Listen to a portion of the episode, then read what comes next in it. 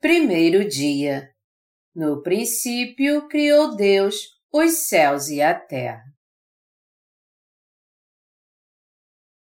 Gênesis 1, de 1 a 5 No princípio criou Deus os céus e a terra.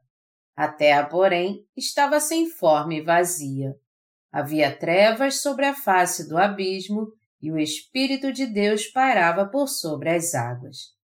Disse Deus: haja luz e houve luz. E viu Deus que a luz era boa, e fez separação entre a luz e as trevas. Chamou Deus a luz dia e as trevas noite. Houve tarde e manhã o primeiro dia. No livro de Gênesis, o propósito pelo qual Deus nos criou é revelado.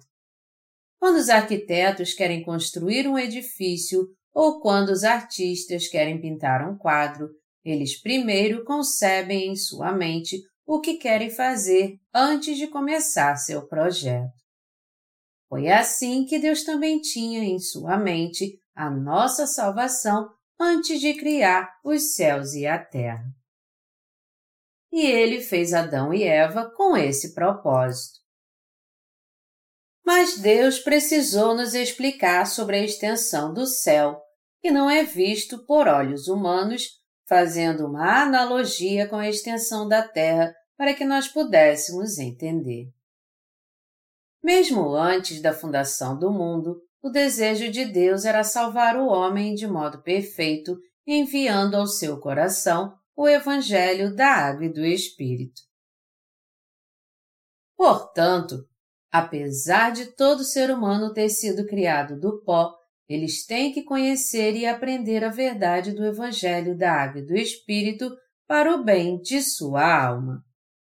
Se as pessoas continuarem a viver sem conhecer a extensão do céu, elas vão perder não apenas as coisas terrenas, mas tudo que vem do céu também. Todavia, no cristianismo hoje em dia, é quase impossível encontrar um ensinamento que nos leva a entender a extensão espiritual do céu que o livro de Gênesis nos revela. Isso porque até os líderes do cristianismo não podem escapar das trevas, pois eles não conhecem nem creem no Evangelho da Água e do Espírito. Portanto, para que os cristãos tenham certeza que sua alma irá prosperar segundo o propósito da criação de Deus, todos eles primeiro devem conhecer corretamente o Evangelho da Água e do Espírito que Deus nos deu. Já que até hoje não houve uma maneira de eles fazerem parte do povo de Deus, essa é a maior razão para eles terem a verdadeira fé que os leva a receber as bênçãos espirituais do céu. Neste exato momento, Deus está construindo o seu reino no coração das pessoas com o Evangelho espiritual da água e do Espírito. Todos devem ver a extensão espiritual do céu pelos olhos da fé, crendo na palavra de Deus. Mas isso será possível se as pessoas forem salvas do pecado pela sua fé na verdade do Evangelho da Água e do Espírito. Por isso, temos que pregar a palavra do Evangelho da Água e do Espírito para todo mundo, a fim de que eles possam alcançar o reino espiritual dos céus. O propósito de Deus ter criado o universo e tudo que nele há foi nos dar o dom do seu reino. Além disso, Deus, em sua providência, resolveu nos dar seu reino através do poder do seu Evangelho. Melhor dizendo, Deus trouxe salvação à nossa alma para que pudéssemos entrar no reino dos céus crendo no Evangelho da Água e do Espírito. Nosso Senhor foi mais do que capaz de salvar os crentes de todos os seus pecados de uma vez por todas, pois ele veio a essa terra, levou todos os pecados do mundo sobre si, através da água do batismo que ele recebeu de João Batista, derramou seu sangue enquanto levava os pecados deste mundo e ressuscitou dos mortos.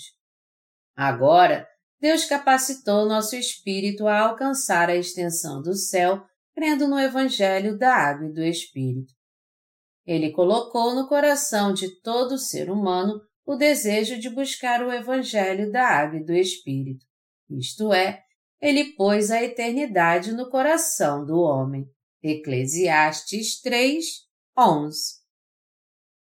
Ao longo de toda a história da criação dos céus e da terra, Deus procura criar seu reino no nosso coração também.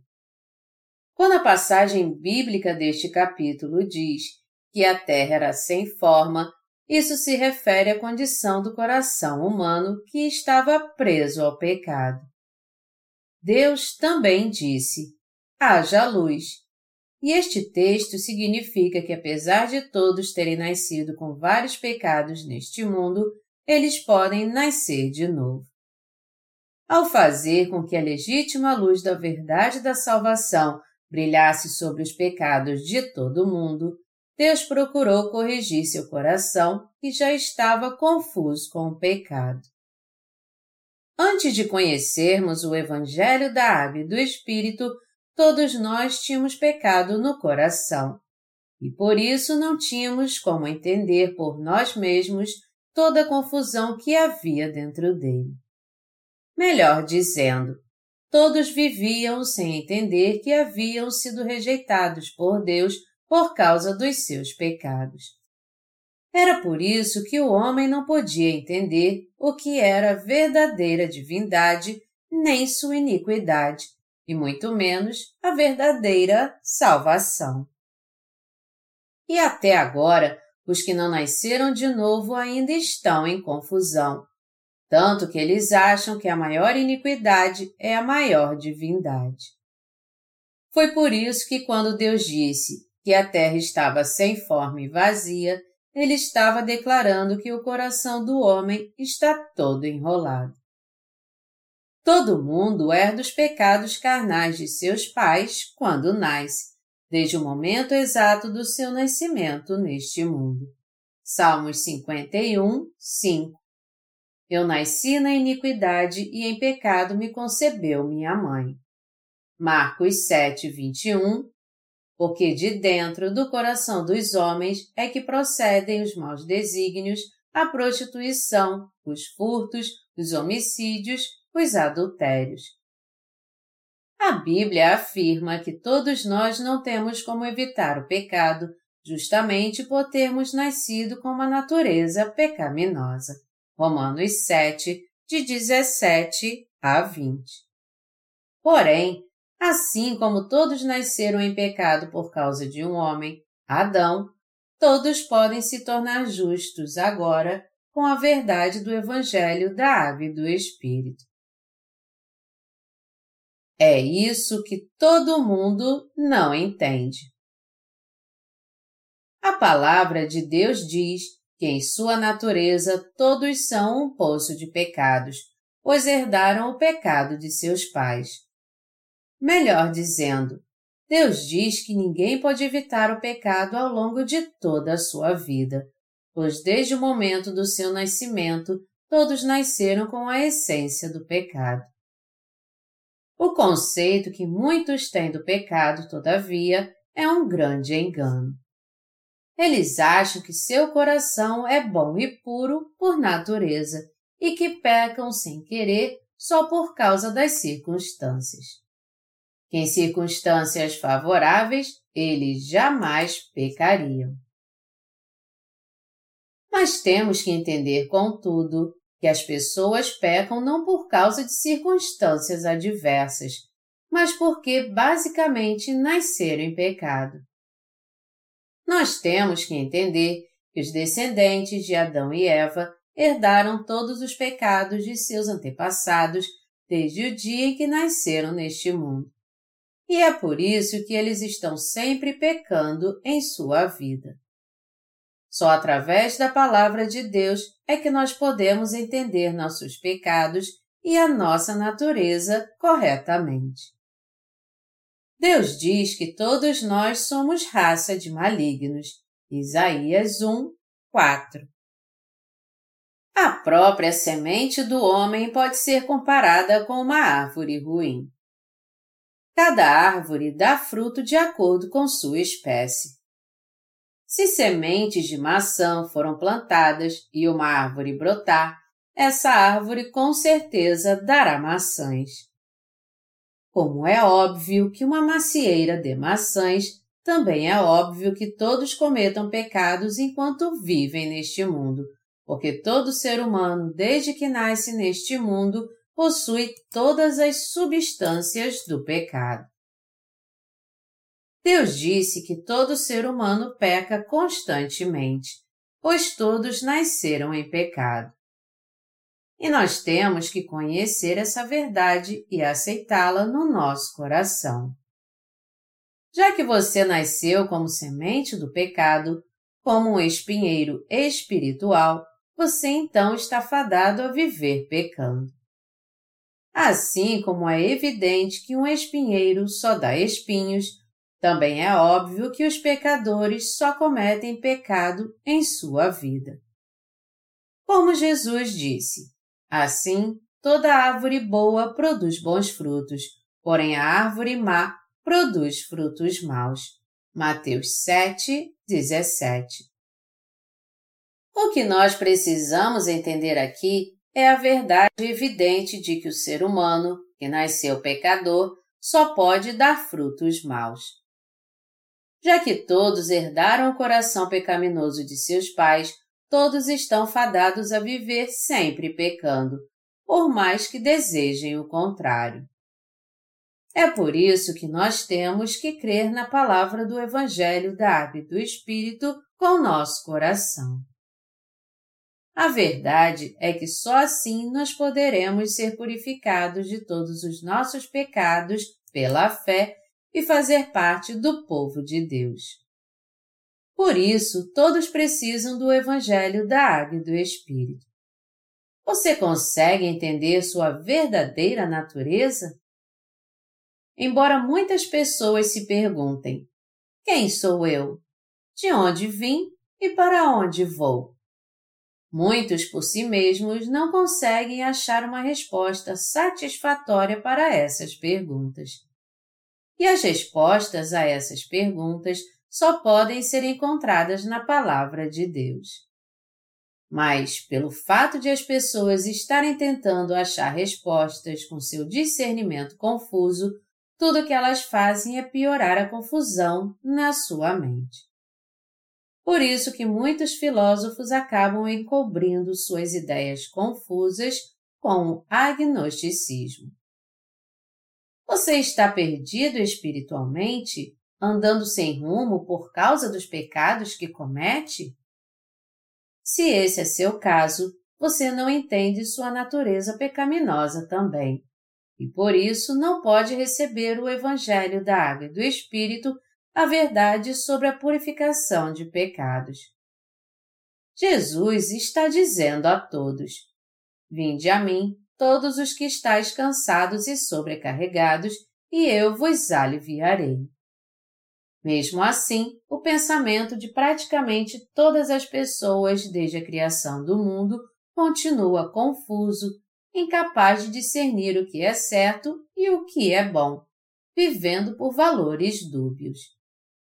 Portanto, nós primeiro temos que ser purificados dos nossos pecados com o Evangelho da Água e do Espírito perante Deus. Mas para que isso aconteça, nós temos que entender pela palavra escrita que todos nascemos em pecado. Só então nós poderemos crer no Evangelho da Água e do Espírito, a verdade da salvação, e ter nosso coração purificado dos nossos pecados. A fim de purificar nossos pecados, Deus nos ensinou duas leis. Uma delas é que Ele nos deu a palavra da lei que nos leva a entender nossos pecados, e a outra é que Ele nos deu a lei do Espírito que faz com que todos sejam libertos de todos os seus pecados. Primeiro, ao nos dar a lei, Deus quis nos ensinar quais eram os nossos pecados e como seria rígido o julgamento por causa deles. Como bem sabemos, há 613 mandamentos de Deus na lei, e os Dez Mandamentos resumem sua essência. Entre os Dez Mandamentos, os quatro primeiros especificam os deveres que temos que cumprir em relação a Deus. Melhor dizendo, através destes quatro primeiros mandamentos, Deus está nos dizendo: Eu criei você e tudo que há neste mundo, e por isso você não deve adorar o que é dessa terra nem servi-lo. Os outros seis mandamentos, do quinto ao décimo, são os estatutos que o ser humano deve guardar em relação a uns aos outros. Assim, Deus nos deu os dez mandamentos, apesar de que ninguém pode guardar a lei com perfeição. Deus nos criou, quer reconheçamos isso ou não. E Deus nos ama. Deus nos disse: Não terás outros deuses diante de mim. Já que Deus é o único que nos criou, é imperativo que o obedeçamos. Se nós não crermos segundo essa palavra e não a obedecermos, isso será um pecado perante Deus. Entretanto, infelizmente nós não entendemos corretamente que Deus é o Criador que fez os céus e a terra. E embora ele tenha ordenado que o ser humano servisse apenas a ele, o obedecesse e cresce somente nele, o homem não conseguiu fazer isso, servindo e crendo em algo mais além de Deus. Então, já que o ser humano nasceu em pecado, foi preciso que Deus desse os seus mandamentos para que ele conhecesse seus pecados. E através da palavra nos mandamentos de Deus, nós podemos entender quantos pecados cometemos contra Ele nessa vida.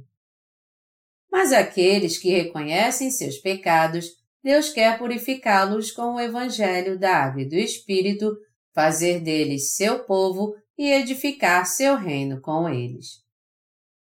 Deus deu sua lei ao homem para que ele fosse liberto de todos os seus pecados, fosse abençoado por ele e se tornasse seu povo.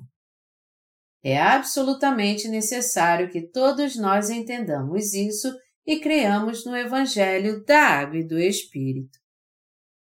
Se não conhecermos a lei de Deus, por outro lado, nós continuaremos incapazes de reconhecer nossos pecados. E por quê? Porque, sem a lei de Deus, nossos pecados não podem ser reconhecidos. Se não houvesse a lei de Deus, que é o padrão do que é bom ou mal, nós não teríamos transgressões também. Romanos 4, 15 e o capítulo 7, versículo 8. Nós pensamos que somos sábios à nossa maneira e temos também nosso próprio sistema de valores. Nós temos o hábito de pensar assim: isso é bom, aquilo é ruim, isso é certo, aquilo é errado. Mas tudo isso segundo a nossa própria vontade e no que é mais conveniente para nós. Então, acabamos concluindo que o que é benéfico para nós é bom e o que nos prejudica é ruim.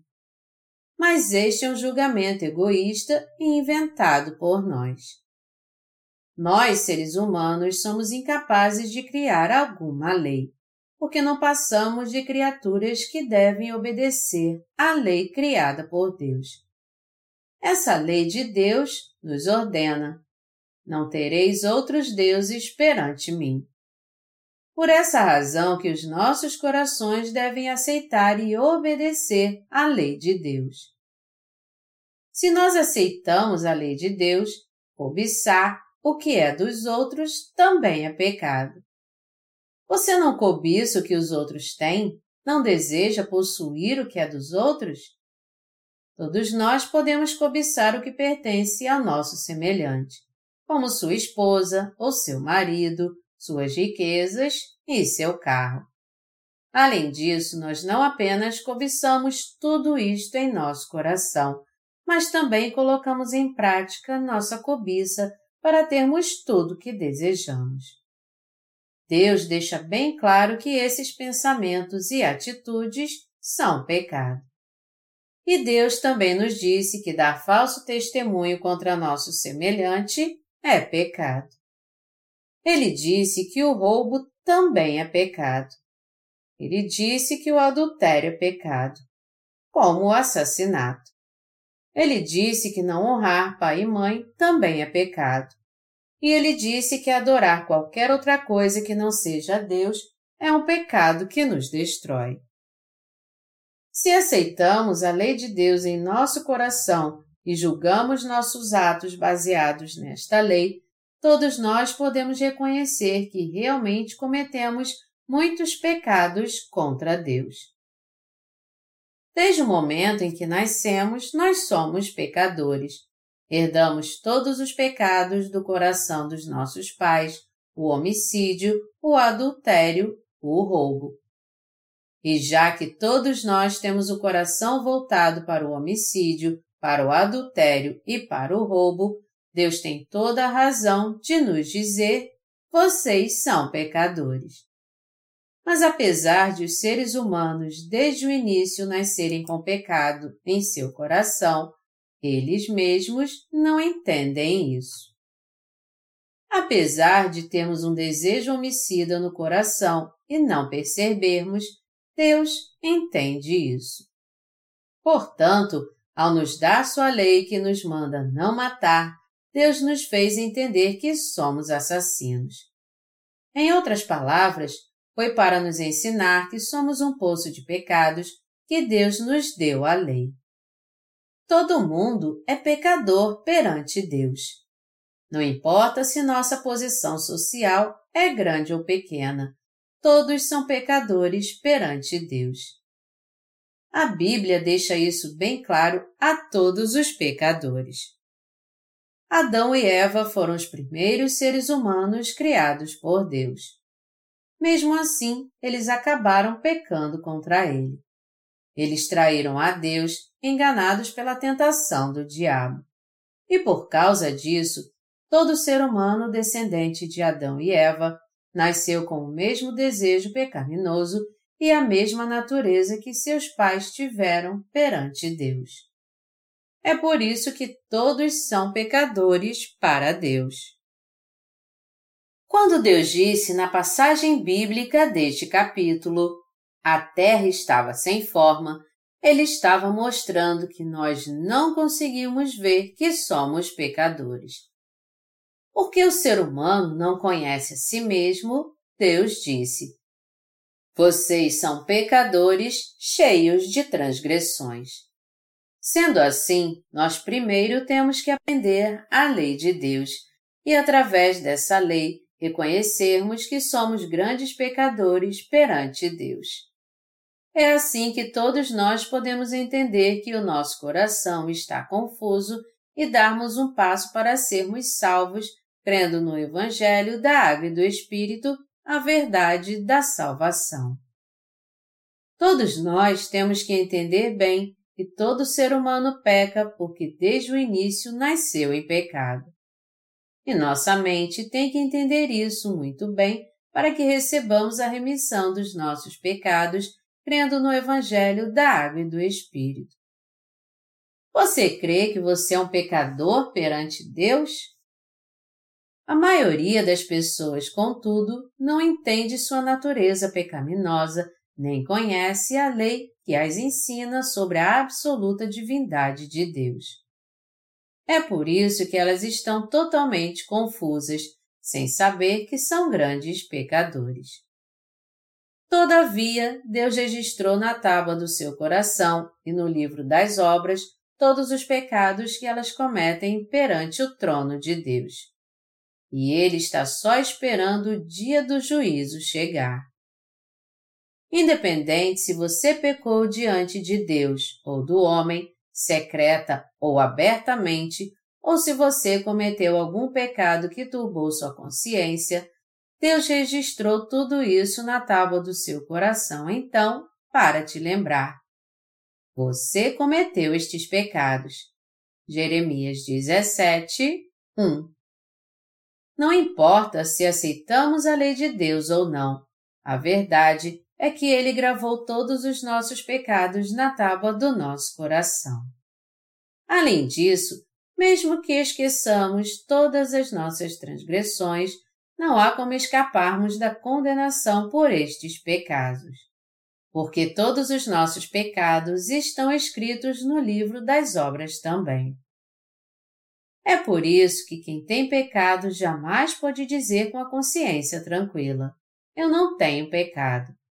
Mas, por outro lado, eles só podem se condenar confessando: Eu sou um pecador. Já que Deus gravou nitidamente todos os pecados que todos cometemos na tábua do nosso coração, ninguém pode negar que é pecador. Por exemplo, vamos supor que roubamos algo por engano e acabamos nos esquecendo disso. Mas Deus fala à nossa consciência: você roubou. E também registra isso na tábua do nosso coração. E isso se aplica não somente ao roubo, mas a tudo. Se nós tínhamos um desejo homicida e agimos por este desejo, independente se alguém testemunhou nosso crime ou não, ainda assim Deus o escreve na tábua do nosso coração e faz com que nossa consciência se sinta culpada.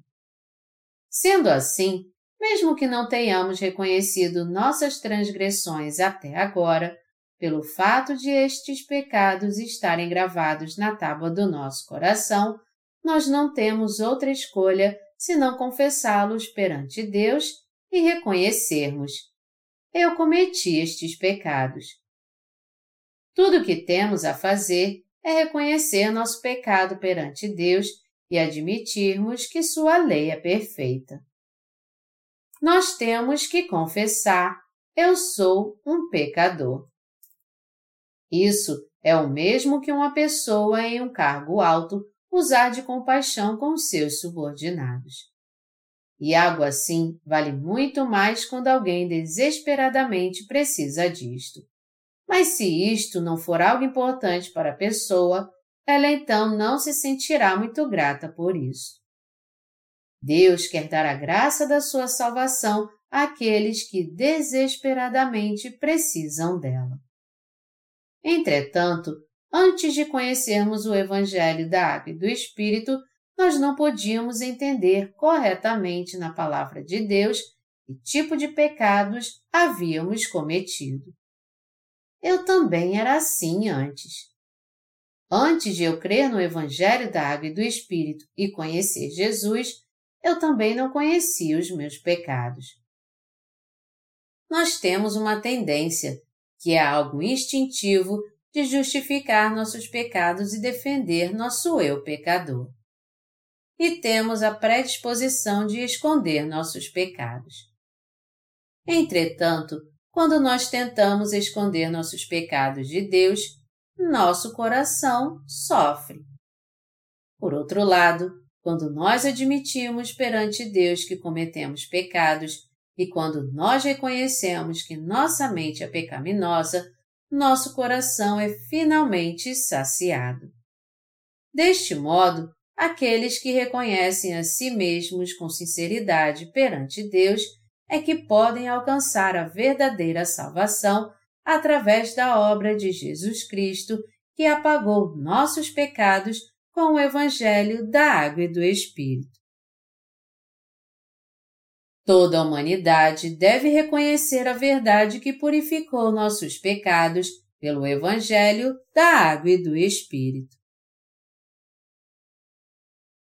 Cada um de nós deve saber exatamente como Deus apagou os pecados do homem. Todos nós temos que crer no Evangelho da Água e do Espírito. Todos nós temos que entender que o Senhor levou nossos pecados sobre si de uma vez por todas ao ser batizado e que ele suportou toda a condenação por causa desses pecados em nosso lugar ao ser crucificado. Se ouvirmos o Evangelho da Água e do Espírito e crermos nele de coração, todos os nossos pecados serão purificados e seremos salvos. Nossa vida não acaba aqui nessa terra. Deus quer apagar todos os pecados que você comete enquanto vive aqui, te tornar justo, levar você para o reino dos céus e viver contigo para sempre. Foi por isso que ele planejou tudo muito bem antes da fundação do mundo e quando chegou a hora, ele enviou seu único filho Jesus Cristo e cumpriu tudo de acordo com o seu plano. Contudo, quanto a nós, se apenas crermos e aceitarmos que Deus apagou nossos pecados, nós poderemos ser salvos. É por isso que todos nós temos que crer em Jesus Cristo como nosso Salvador. Portanto, para Deus, todos nós nascemos em pecado para Deus. E todos nós, pecadores, estamos fadados a pecar até o dia da nossa morte. E é quando nós admitimos isso e colocamos nossa fé em Jesus Cristo que recebemos a graça e o amor de Deus. No princípio, criou Deus os céus e a terra. Antes da fundação do mundo, o plano de Deus era criar o homem e fazê-lo nascer de novo em Jesus Cristo. No primeiro dia da criação, Deus fez duas coisas. Primeiro, ele criou a extensão dos céus e da terra. E segundo, ele criou a luz. Deus criou o homem, mas ele não somente o criou, como também lhe deu a luz da salvação, criando todo o universo com o propósito de tornar os crentes no Evangelho da Água e do Espírito seus filhos. Nossa crença e nossa fé têm que começar por sabermos a resposta à seguinte pergunta: qual o propósito pelo qual Deus criou o ser humano? Só então poderemos saber que tipo de fé Deus quer de nós, e só então poderemos ter um encontro com Deus pelo Evangelho da Água e do Espírito. Quando Deus criou o universo e tudo que nele há, como seu propósito foi colocado em prática? O propósito da criação foi nos fazer nascer de novo livres do pecado e nos tornar filhos de Deus. E o que o Senhor Jesus cumpriu foi a tarefa de Deus de nos tornar seu povo. O primeiro propósito de Deus ao criar o universo e o homem foi fazê-lo nascer nessa terra, iluminá-lo com a luz da salvação e assim fazê-lo parte de seu povo e torná-lo perfeito está escrito: Disse Deus: haja luz, e houve luz. E viu Deus que a luz era boa, e fez separação entre a luz e as trevas. Chamou Deus a luz dia e as trevas noite. Houve tarde e manhã o primeiro dia. Gênesis 1, de 3 a 5. A primeira coisa que Deus quis fazer para nós está escrito em Gênesis 1, de 1 a 5. Como todo construtor tem um propósito ao construir uma casa, Deus também criou o universo e tudo que nele há, de acordo com seu plano. E que plano era esse? Era fazer o homem parte do seu povo. E ele conseguiu fazer isso. É por isso que você e eu aceitamos a luz da salvação em nosso coração enquanto vivemos nessa terra, antes de irmos para Deus. É de suma importância sabermos exatamente por que Deus criou o homem e como ele planejou nossa salvação em Jesus Cristo.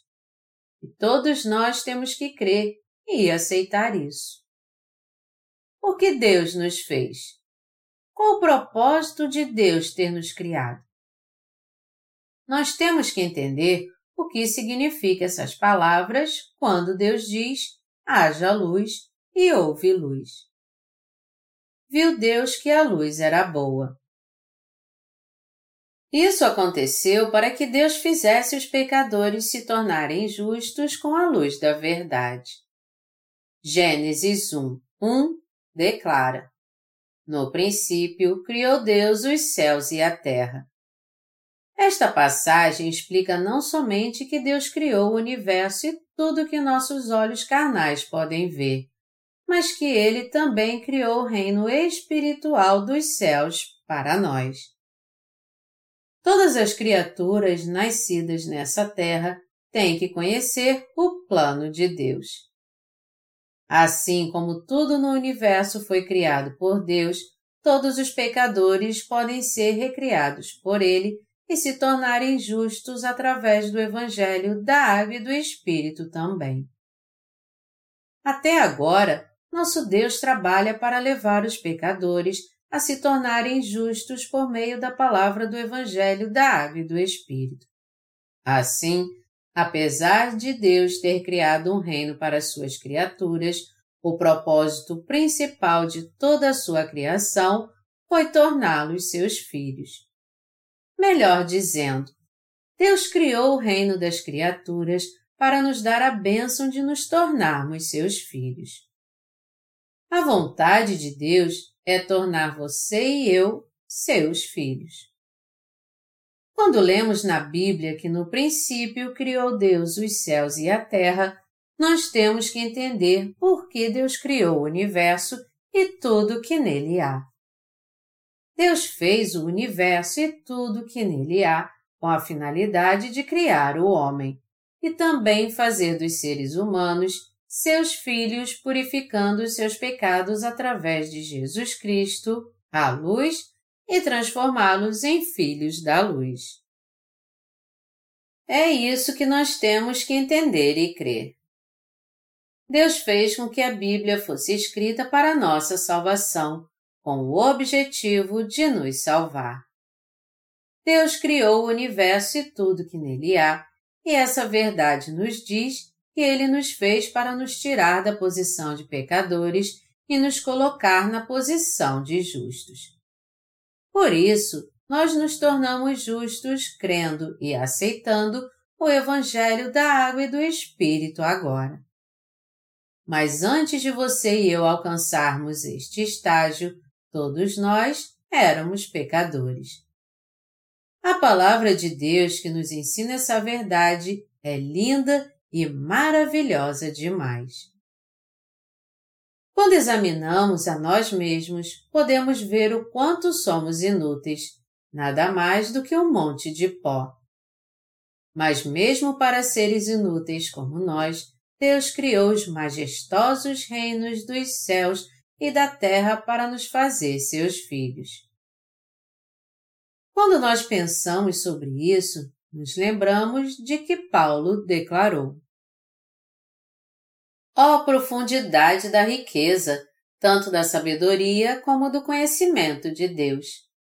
Quão insondáveis são os seus juízos e quão inescrutáveis os seus caminhos.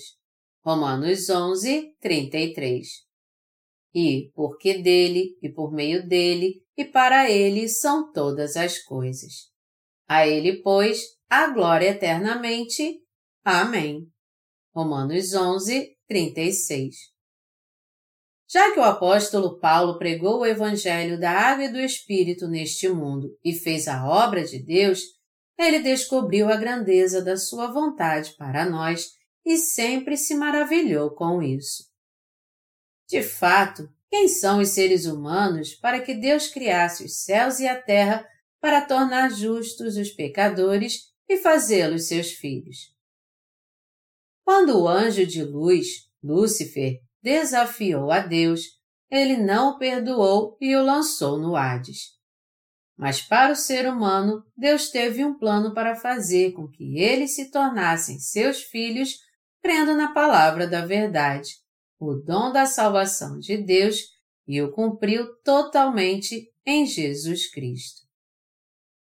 Deus disse: Porque Deus amou ao mundo de tal maneira que deu seu Filho unigênito. João 3, 16.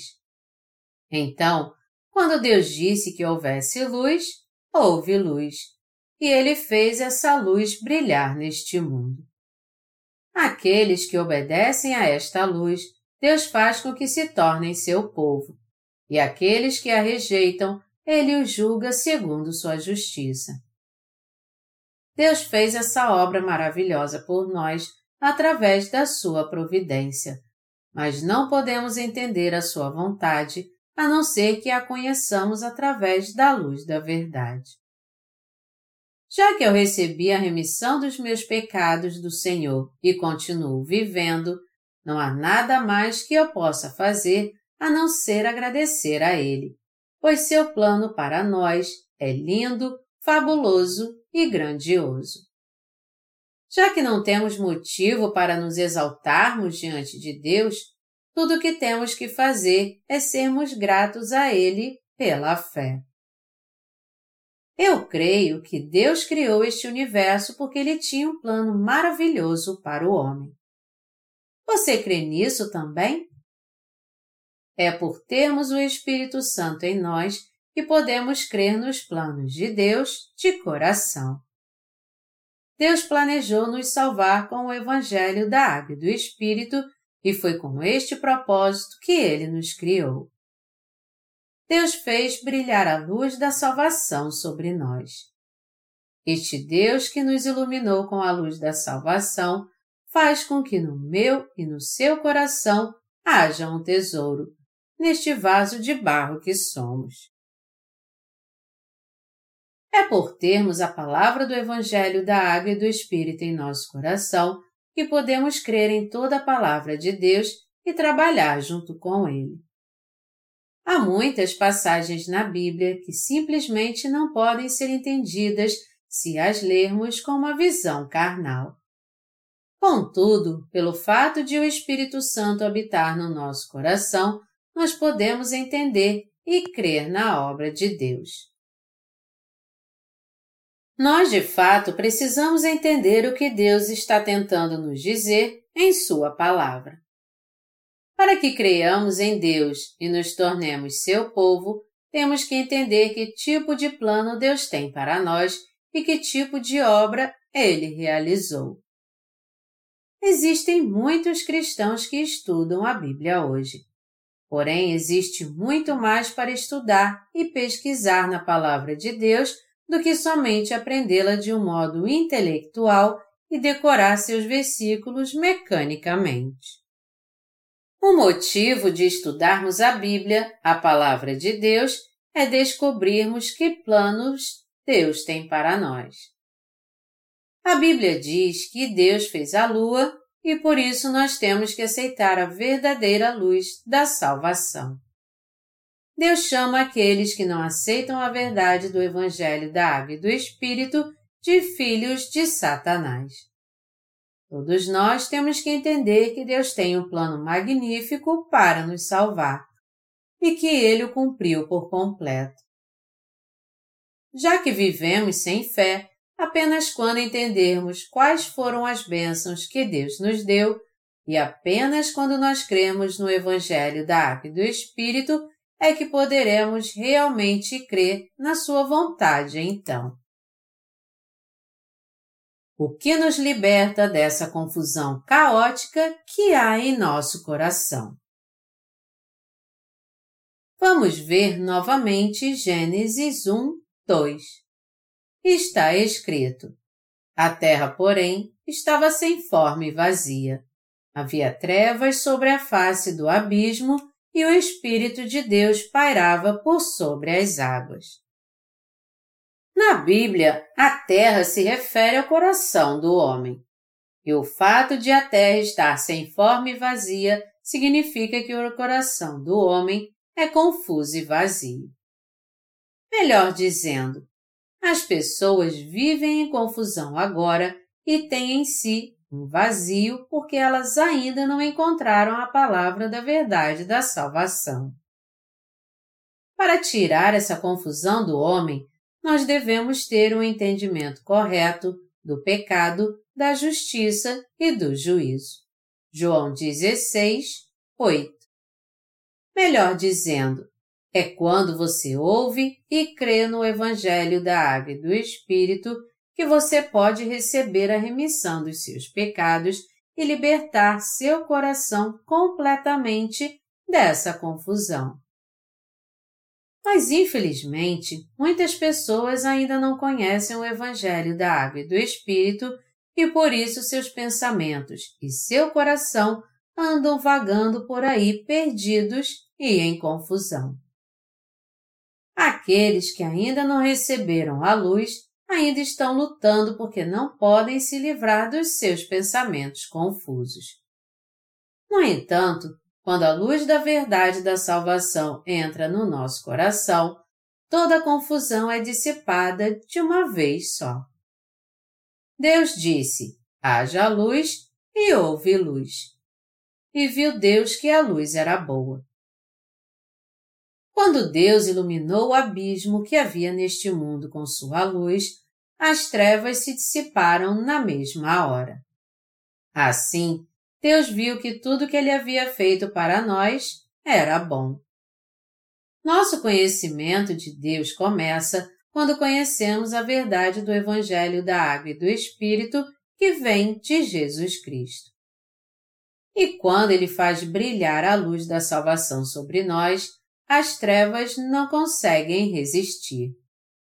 Portanto, nós que nos tornamos a luz da verdade, temos que anunciar este Evangelho da Água e do Espírito a todos neste mundo.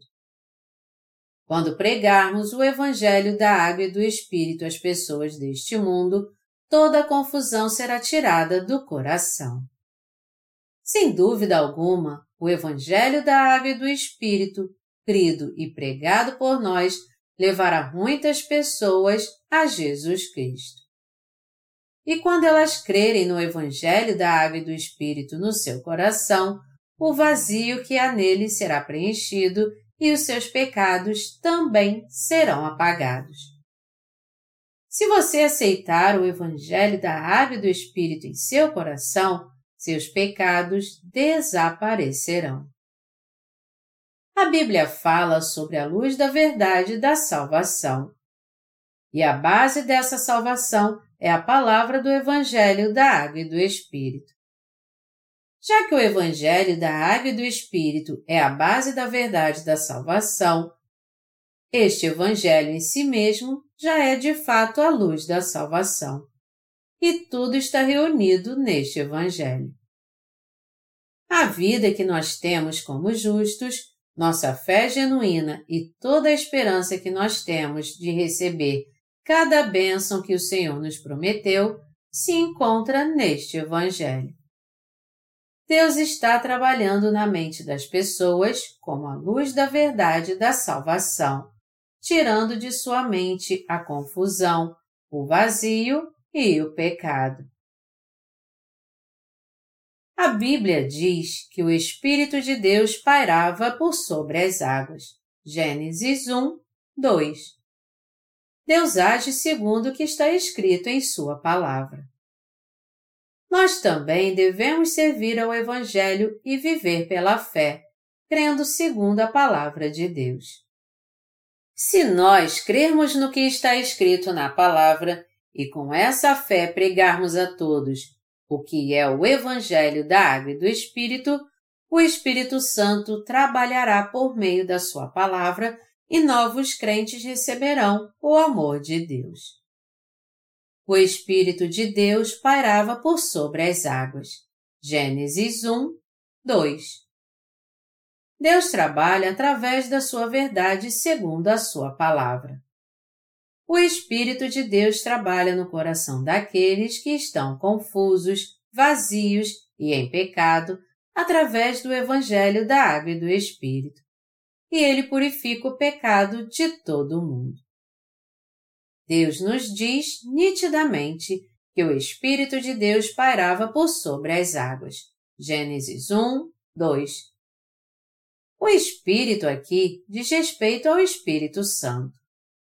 Ao vermos este versículo, nós temos certeza de que o Espírito de Deus leva as pessoas a receber a salvação, operando através da palavra do Evangelho da Água e do Espírito.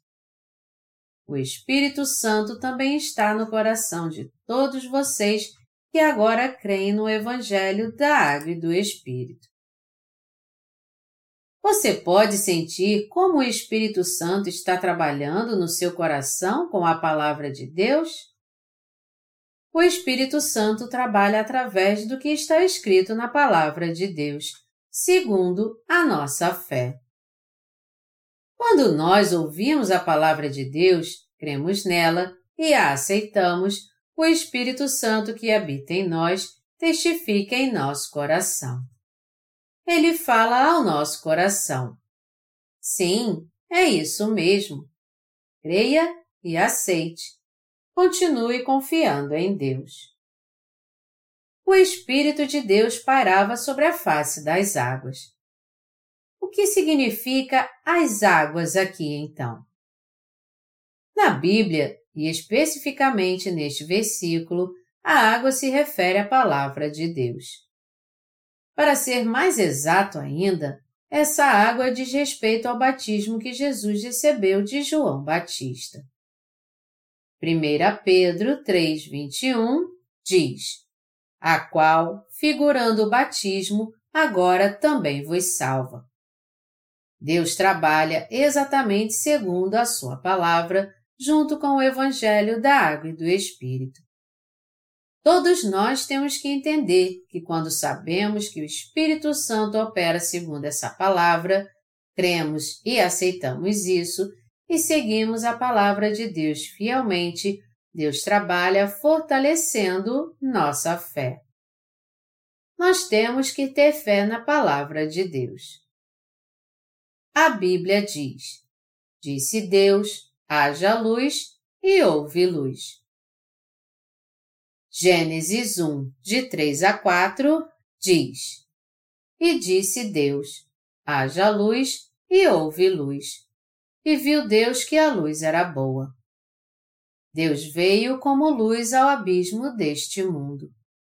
Isso quer dizer que Ele apagou todos os nossos pecados e agora habita em nosso coração. Em outras palavras, Deus apagou todos os nossos pecados com esta luz da verdade, nos tornou seu povo, soprou seu espírito em nosso coração e, ao fazer isso, fez com que pertencêssemos a Jesus Cristo. Nós então nos tornamos povo de Deus e este é o maior de todos os milagres. Antes de Jesus Cristo dar a este mundo o Evangelho da Água e do Espírito, ele era totalmente escuro. Assim como está escrito. A terra, porém, estava sem forma e vazia. Havia trevas sobre a face do abismo e o Espírito de Deus pairava por sobre as águas. Gênesis 1, 2. Este mundo era um abismo escuro onde só havia confusão, vazio e trevas. Mas quando Deus ordenou com Sua palavra haja luz, a luz começou a brilhar nele. A Bíblia deixa bem claro que só pôde haver luz neste mundo porque Deus ordenou. Assim, nosso Senhor realmente veio a essa terra e fez de nós seu povo através do Evangelho da Água e do Espírito. Em outras palavras, tudo se cumpriu conforme a palavra de Deus, porque ele a enviou. E por isso fomos salvos dos pecados deste mundo e nos tornamos seu povo. Nós nos tornamos povo de Deus exatamente conforme a palavra que ele nos falou. Por não conhecermos a Deus em nosso coração e sermos pecadores, tudo o que podíamos fazer era esperar pelo dia em que seríamos lançados no inferno na morte eterna. Todos nós estávamos longe de Deus, pois éramos realmente pecadores. Por causa do pecado de Adão e Eva, nós nascemos debaixo de maldição e nenhuma pequena luz havia em nosso coração não havia nada mais a não ser um completo vazio e o pecado. Para ser bem sincero, a luz da vida não estava em nosso coração.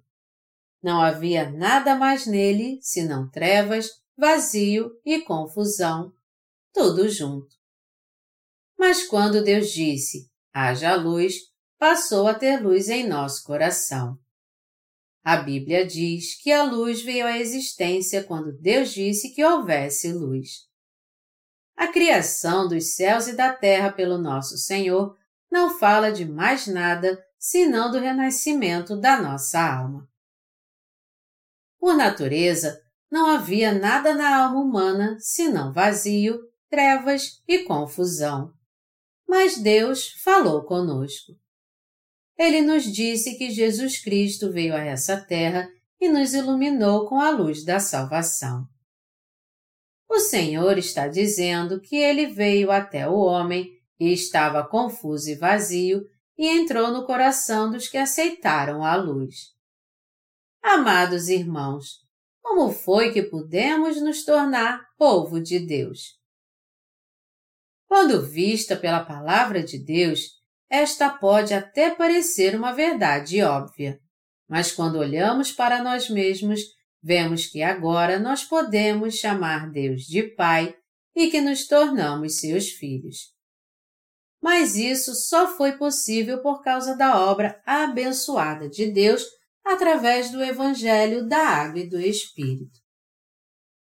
Nós nos tornamos justos porque Deus trabalhou em nosso coração através do Evangelho da Água e do Espírito. E Ele fez de nós seu povo por ter nos salvado através deste Evangelho. De fato, nós podemos receber a salvação aceitando pela fé tudo o que Deus já fez por nós. Quando você e eu nos perguntamos como foi que nos tornamos filhos da luz? Como foi que nos tornamos filhos de Deus? Meditamos realmente sobre isso, nós só podemos nos maravilhar com a graça de Deus. Com Sua palavra, Deus nos fez filhos da luz. Quando Deus criou os céus e a terra, o universo e tudo que nele há, ele ordenou que houvesse luz e a luz surgiu neste mundo de completa escuridão. Foi assim que as trevas foram dissipadas deste mundo. Aí então, ele passou a ser um mundo pulsante e cheio de formas de vida.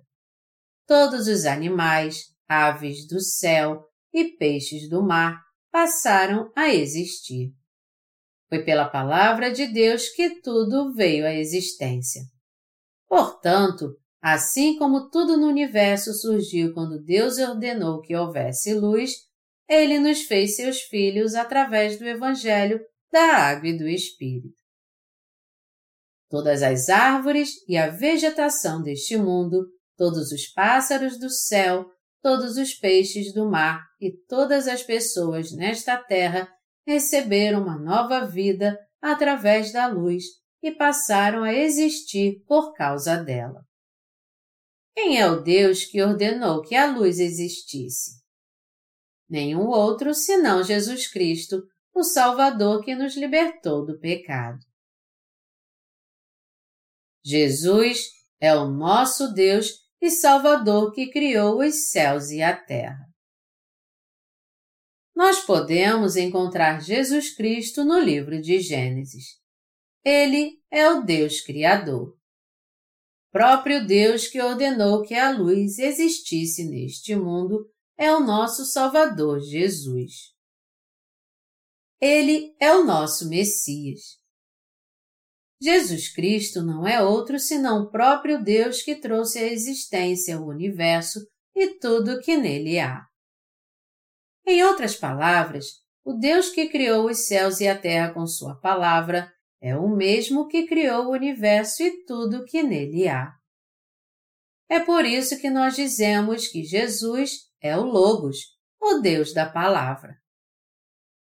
Quando nós lemos o Evangelho de João, está escrito: No princípio era o Verbo, e o Verbo estava com Deus, e o Verbo era Deus. Ele estava no princípio com Deus.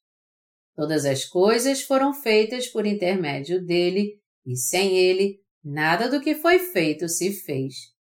João 1, de 1 a 3. O Deus da palavra que criou os céus e a terra se tornou homem, veio a essa terra e nos salvou do pecado. Este Deus que criou a luz no universo veio a essa terra para apagar o pecado do coração das pessoas. Todos nós herdamos o pecado como descendentes do primeiro homem que caiu, Adão, e por causa dessa herança, nós não tínhamos como evitar a morte por estarmos presos ao pecado, vazios e confusos. Mas o Senhor veio até nós, se tornou a luz do nosso coração e salvou a nossa vida. Para resumir, Deus nos salvou dos pecados do mundo. Todos nós temos que experimentar essa salvação pela fé, entendendo e crendo que, ao permitir que nós recebêssemos a remissão dos nossos pecados, Deus nos tornou a luz do mundo. Na verdade, aqueles que receberam a remissão de pecados são a própria luz do mundo. Isso quer dizer que Deus nos salvou do pecado pelo Evangelho da Água e do Espírito. Foi assim que nos tornamos justos. Muitos pregadores pregam assim: Meus amados irmãos, nós temos que ser a luz do mundo e viver em santidade. Mas não é pelo nosso próprio esforço que nos tornamos justos ou luz. Ao contrário, quando cremos na palavra de Deus como ele falou, é que tudo se cumpre exatamente como ela diz. Já que Deus nos salvou pela água e pelo sangue, todos nós já nos tornamos luz. Há dias tristes e felizes em nossa vida, mas todos nós temos que entender que somos luz, que já nos tornamos luz. O ser humano é a obra incompleta de Deus. Disse Deus: haja luz e houve luz. Gênesis 1, 3. Deste modo, tudo se cumpriu como Deus disse. Nós que já somos luz porque cremos na luz da verdade, estamos vivendo neste mundo como luz. Nós não hesitamos entre luz e trevas, sendo luz um dia e trevas no outro dia. Por mais imperfeitos e fracos que sejamos, ainda assim somos luz. Isso é um milagre. Este é o Deus que nos recriou, nós que somos imperfeitos e mortais, e em nós completou sua obra final. Quando Deus criou os céus e a terra, o universo e tudo que nele há também estavam incompletos. Este mundo estava cheio de escuridão, confuso, vazio e não havia vida nele. O universo todo era um caos.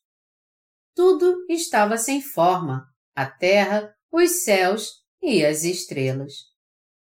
Entretanto, já que Deus fez com que houvesse luz, houve luz então. E foi dessa forma que Deus colocou em ordem todas as coisas e fê-las trabalhar perfeitamente. Foi Deus quem fez todas as estrelas que cruzam o universo sem colidir. E foi Ele que fez com que algumas delas colidissem, fazendo-as deixar de existir para criar outras novas. Ao fazer isso, Deus permitiu que a natureza se mantivesse por si mesma, criando uma ordem para que tudo funcionasse mesmo depois de passar um bilhão de anos. Assim como nosso Senhor criou o mundo imperfeito e depois o aperfeiçoou, assim também ele fez conosco, seres humanos. Quando Deus fez o homem, ele não o fez como uma obra completa desde o início. Ele nos fez do pó imperfeitos. Ele nos criou como alguém que seria tentado por Satanás. Na verdade, foi ele quem permitiu que Satanás nos tentasse e só depois então foi que nosso Senhor veio e nos aperfeiçoou. Ao espalhar sua luz por toda a extensão do universo sem forma, Deus fez desaparecer toda a confusão e o organizou de um modo preciso. Do mesmo modo, o Senhor, que é a luz, veio ao nosso coração que havia caído em pecado e estava em confusão nas profundezas das trevas, e o transformou em luz. Houve tarde e manhã o primeiro dia. Gênesis 1, 5.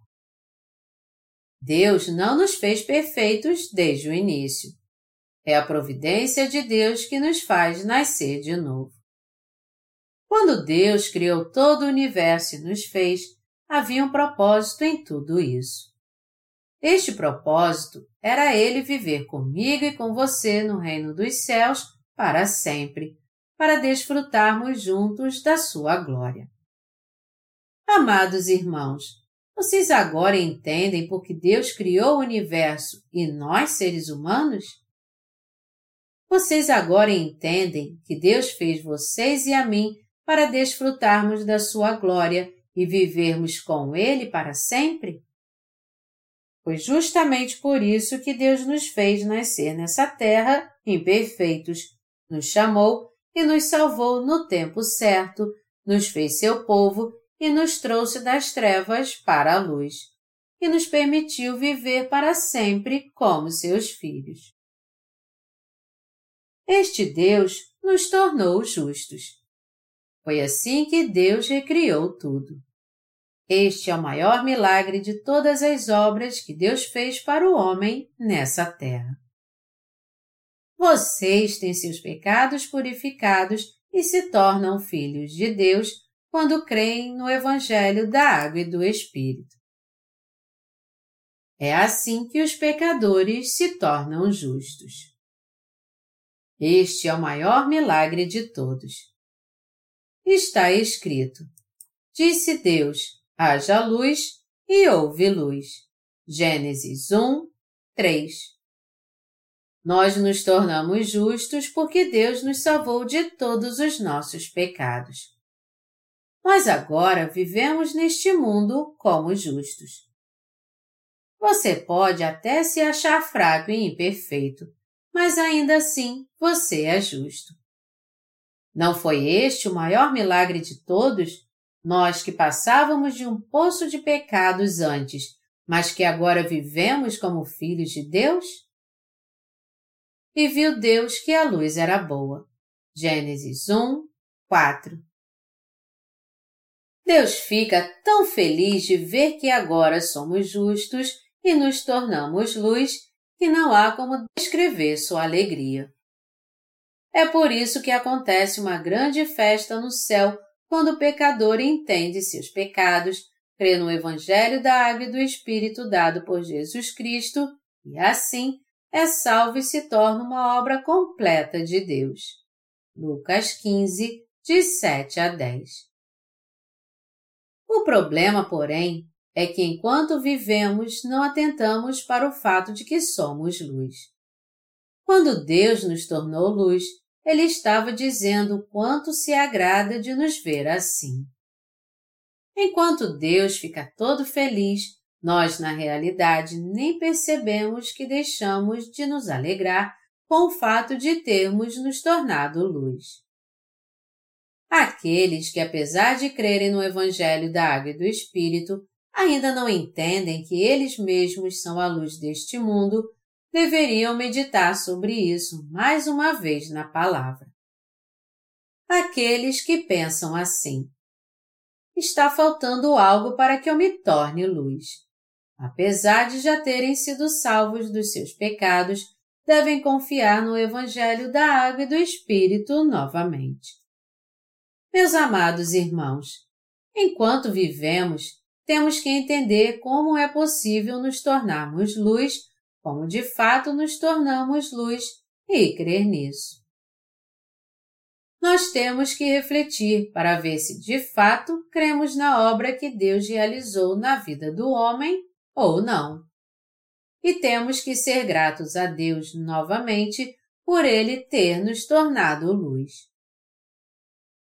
Nós nos tornamos a obra completa de Deus quando cremos no Evangelho da Água e do Espírito.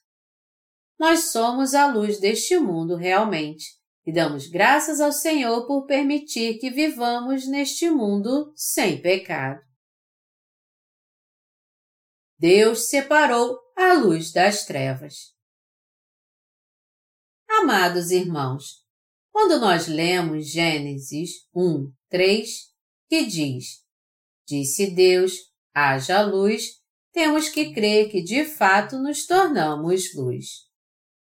E já que a Bíblia continua dizendo: Chamou Deus a luz dia e as trevas noite. Gênesis 1, 5, nós temos que entender que Deus separou a luz das trevas. Deus nitidamente separou os dois. Aqueles que receberam a remissão dos seus pecados são luz, enquanto que aqueles que não a receberam são trevas. Para Deus, aqueles que receberam a remissão dos seus pecados pela palavra do Evangelho da Água e do Espírito são luz. Eles são filhos de Deus, melhor dizendo.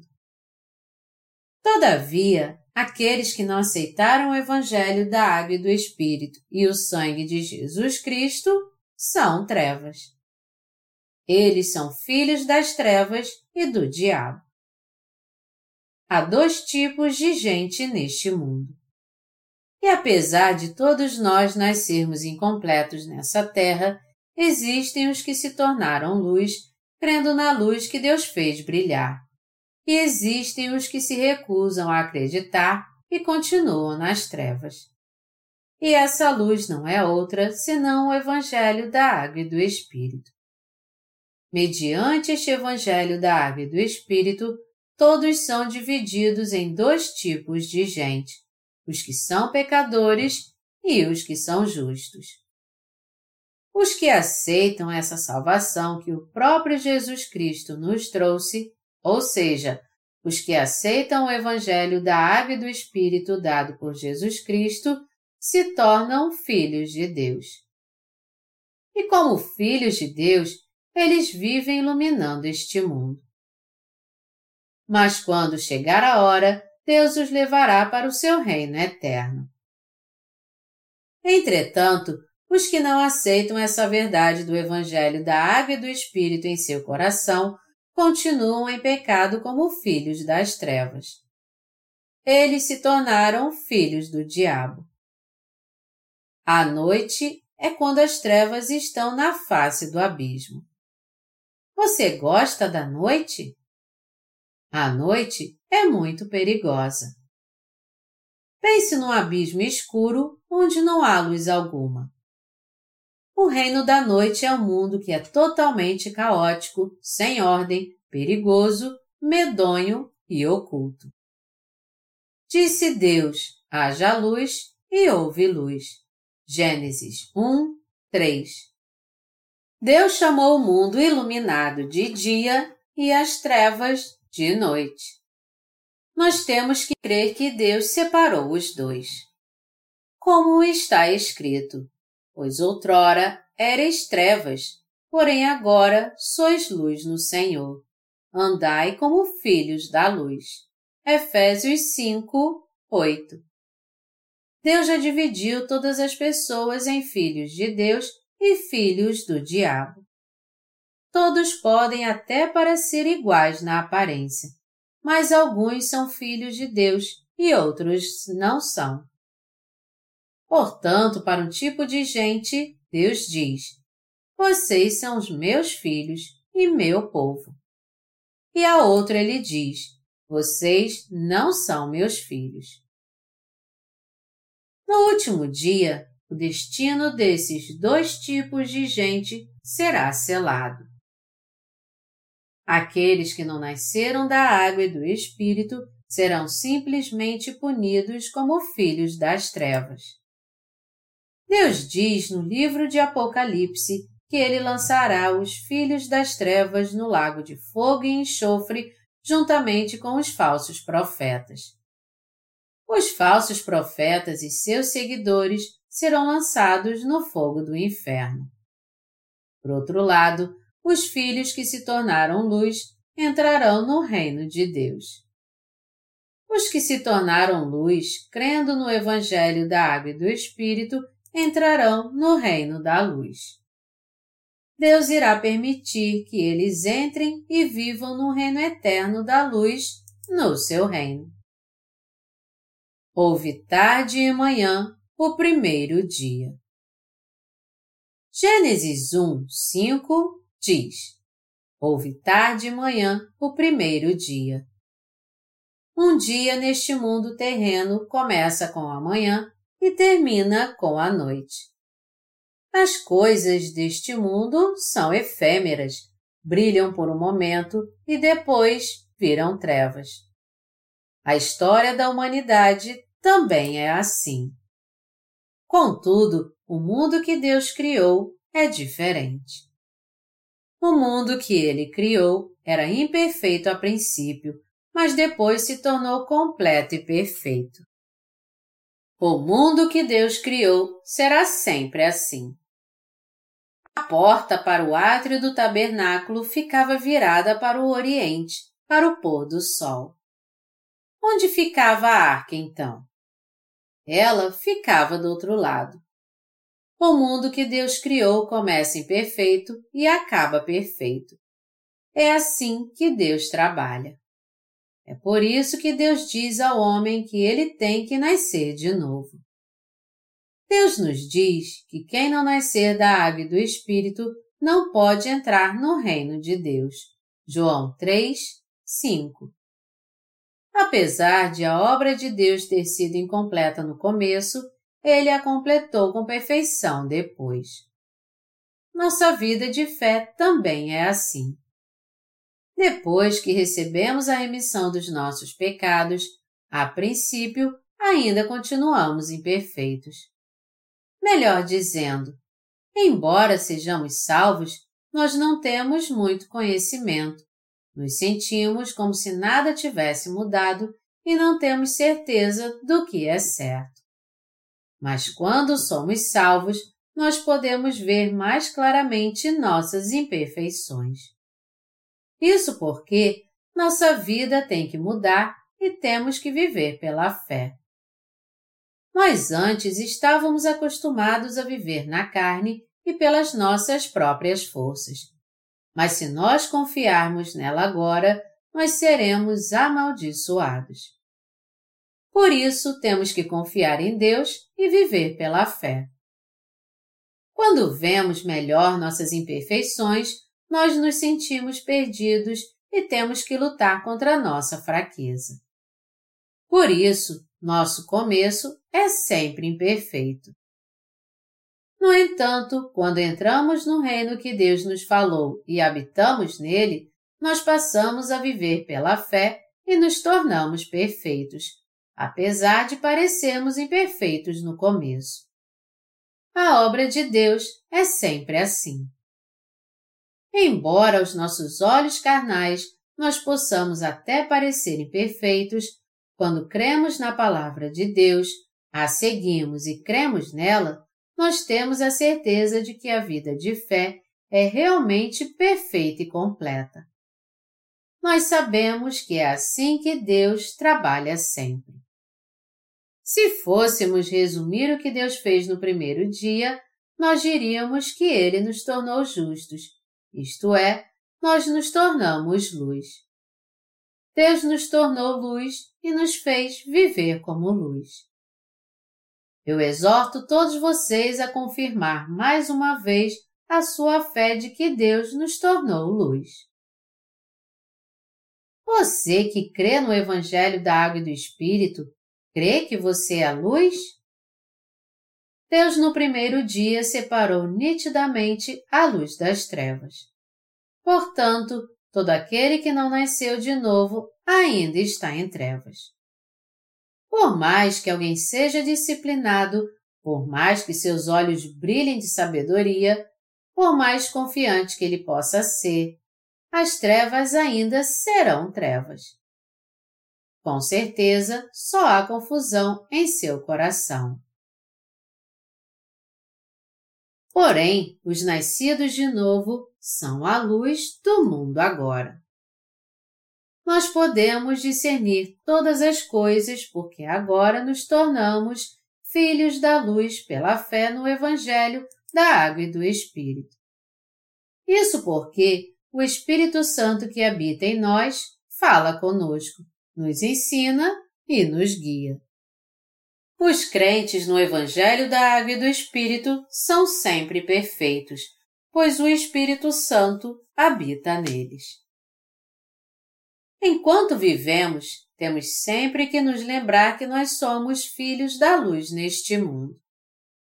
O fato de eu e você termos nos tornado luz é o maior de todos os milagres. Alguém pode se tornar luz por si mesmo? Não, é impossível alguém se tornar luz sozinho.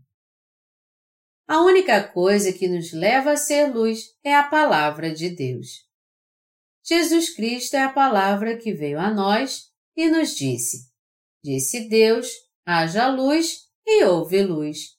Gênesis 1, 3. Nenhuma outra palavra precisa ser dita senão esta.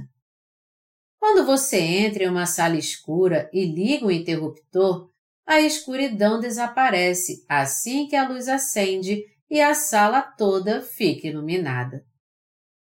Do mesmo modo, pelo fato de Jesus Cristo ter levado todos os nossos pecados e os purificado quando veio a essa terra, e por crermos nessa luz, nosso coração foi purificado na mesma hora e se tornou uma luz brilhante.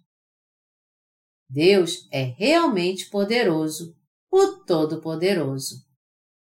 Deus deu a luz a este mundo sombrio, a este mundo que estava repleto de confusão, vazio e nas trevas. Quando Deus ordenou, haja luz, a luz surgiu e dissipou as trevas. A salvação que recebemos graças à vinda de Jesus Cristo é assim. Como ele mesmo disse, a perfeita luz veio a essa terra.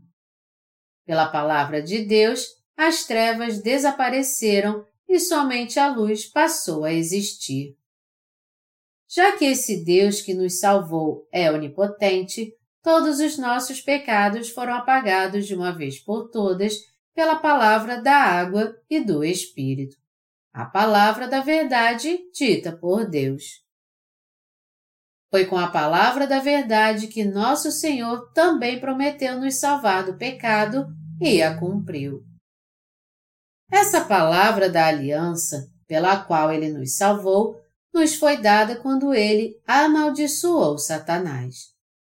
Ele disse: Então o Senhor disse à serpente: Visto que isso fizeste, maldita és entre todos os animais domésticos e o és entre todos os animais selváticos.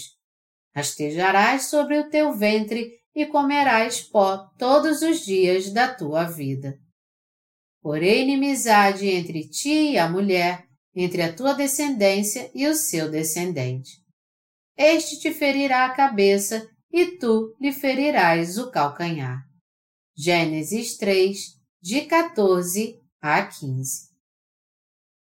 Tendo prometido isso ao homem, quando o tempo chegou, Deus nasceu encarnado da Virgem Maria como a semente da mulher.